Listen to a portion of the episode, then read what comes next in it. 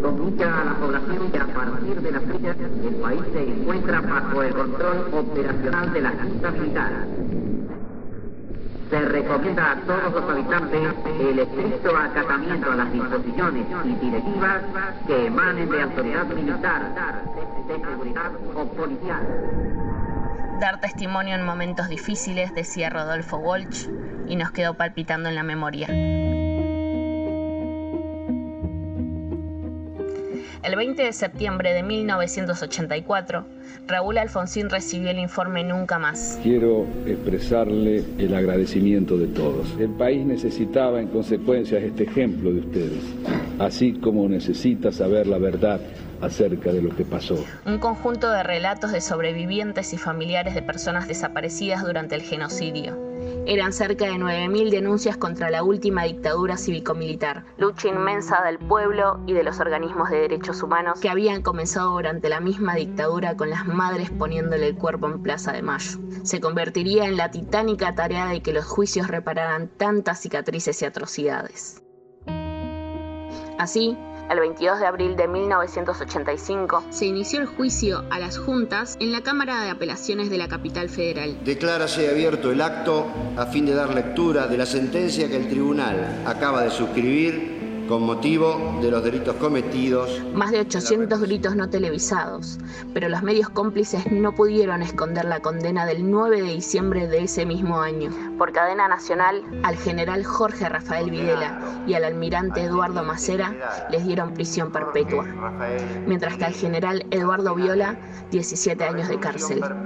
Y claro, mucha impunidad para tantos otros responsables. Entre las declaraciones que nos calaron hondo, de esas que no olvidamos más, está la de Adriana Calvo, sobreviviente del pozo de Banfield, quien describió con detalles el nacimiento de su hija mientras ella estaba atada y encapuchada. Fue el primer testimonio del juicio. Iba el auto a toda velocidad y yo les grité, ya nace, ya nace, yo no aguanto más. Y efectivamente, nació, nació mi beba. Nació bien, era muy chiquita, quedó colgando del cordón, se cayó del asiento, estaba en el piso. Yo le pedía por favor que me la alcancen, que me la dejen tener conmigo. No me la alcanzaron. Lucrecia le pidió un trapo al de adelante, que cortó un trapo sucio, y con eso ataron el cordón. Y seguimos camino. Habían pasado tres minutos. Mi beba lloraba. Yo seguía con las manos atrás. Yo seguía con los ojos vendados. No me la querían dar. Señor presidente, ese día hice la promesa que si mi beba vivía y yo vivía, iba a luchar todo el resto de mis días porque se hiciera justicia.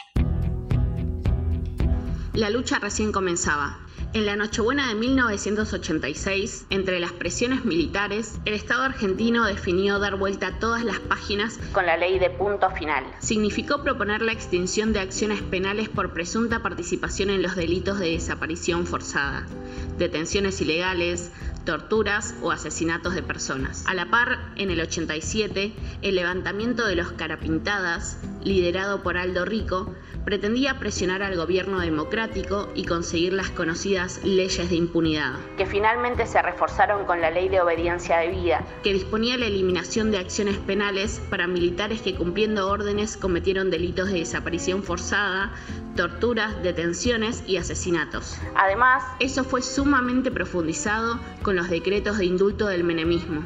Los 90 e inicio de los 2000 fueron de puro abandono estatal. Estamos recopilando y receptando los antecedentes de todos los juzgados del país de las personas a indultar, para que podamos hacer los decretos del caso. Si no, no lo puedo hacer. Yo espero todo tipo de críticas, por supuesto, y aplausos también.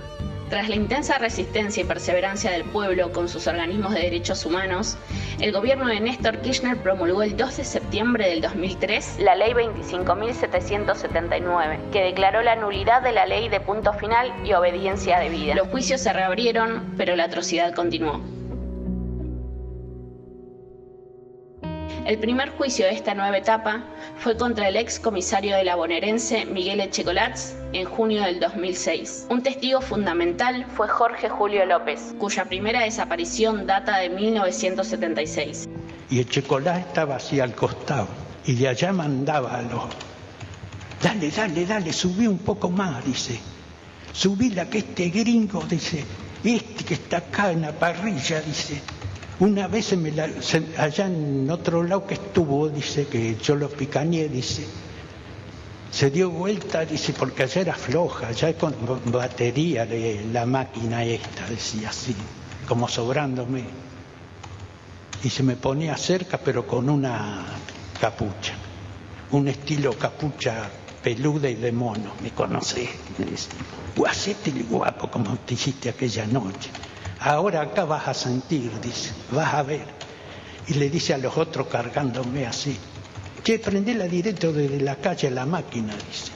¿Quién decía esto? Echecolás. El señor Echecolás. Y el 18 de septiembre del 2006, día de los alegatos y sentencia, López no fue, ya no estaba. Lo habían desaparecido hasta hoy otra vez. El objetivo fue paralizar el juicio y generar miedo en quienes dieran testimonio, pero no lo consiguieron. No nos quedamos callados. Las banderas de los derechos humanos flamean y llenan las calles y las redes cada 24 de marzo. El año pasado, por la pandemia y por la lentitud de siempre, no se habían retomado los juicios de lesa humanidad. Con la fuerza de las madres y las abuelas de Plaza de Mayo, se presionó para que por medio de la tecnología se retome todo lo suspendido y se inicie aquellas causas cajoneadas. Gracias a ello, en el 2020 hubo 13 veredictos de la justicia y todos fueron televisados. A nivel presencial se permitían 60 o 70 personas, pero hoy somos miles que podemos asistir virtualmente a estos procesos. Por ejemplo, a través de la retaguardia, que es el único espacio que transmite los juicios actuales a través de su canal de YouTube. Ella es Lidia China Vizcarte. Es sobreviviente del genocidio y dio su testimonio otra vez en el juicio por los crímenes en las brigadas de Banfield, Quilmes y el infierno de Avellaneda. Esto que nos hacen, que declaramos, que recordamos los compañeros, yo quiero decirle, señor presidente, esto causa mucho dolor. Yo no sé si se ríen los genocidas de nosotros y si le recordamos lo bien que hicieron torturándonos, eh, violarnos, no sé qué deben, porque le veo la cara de satisfacción como a Rivero y vengo con mucho dolor, ya que los genocidas o están en sus casas o están absueltos. Allí expresa de alguna manera todo lo que falta conseguir entre todo lo que se ha logrado. El último informe de la Procuración General en causas por crímenes de lesa humanidad indica que fueron dictadas 250 sentencias desde el 2006 en las que resultaron condenadas 1.013 personas y absueltas 164. De esas 250, solo un tercio se encuentra con sentencia firme y cerca del 70% cumple sus condenas en sus casas, en muchos casos violando sistemáticamente el beneficio de la domiciliaria.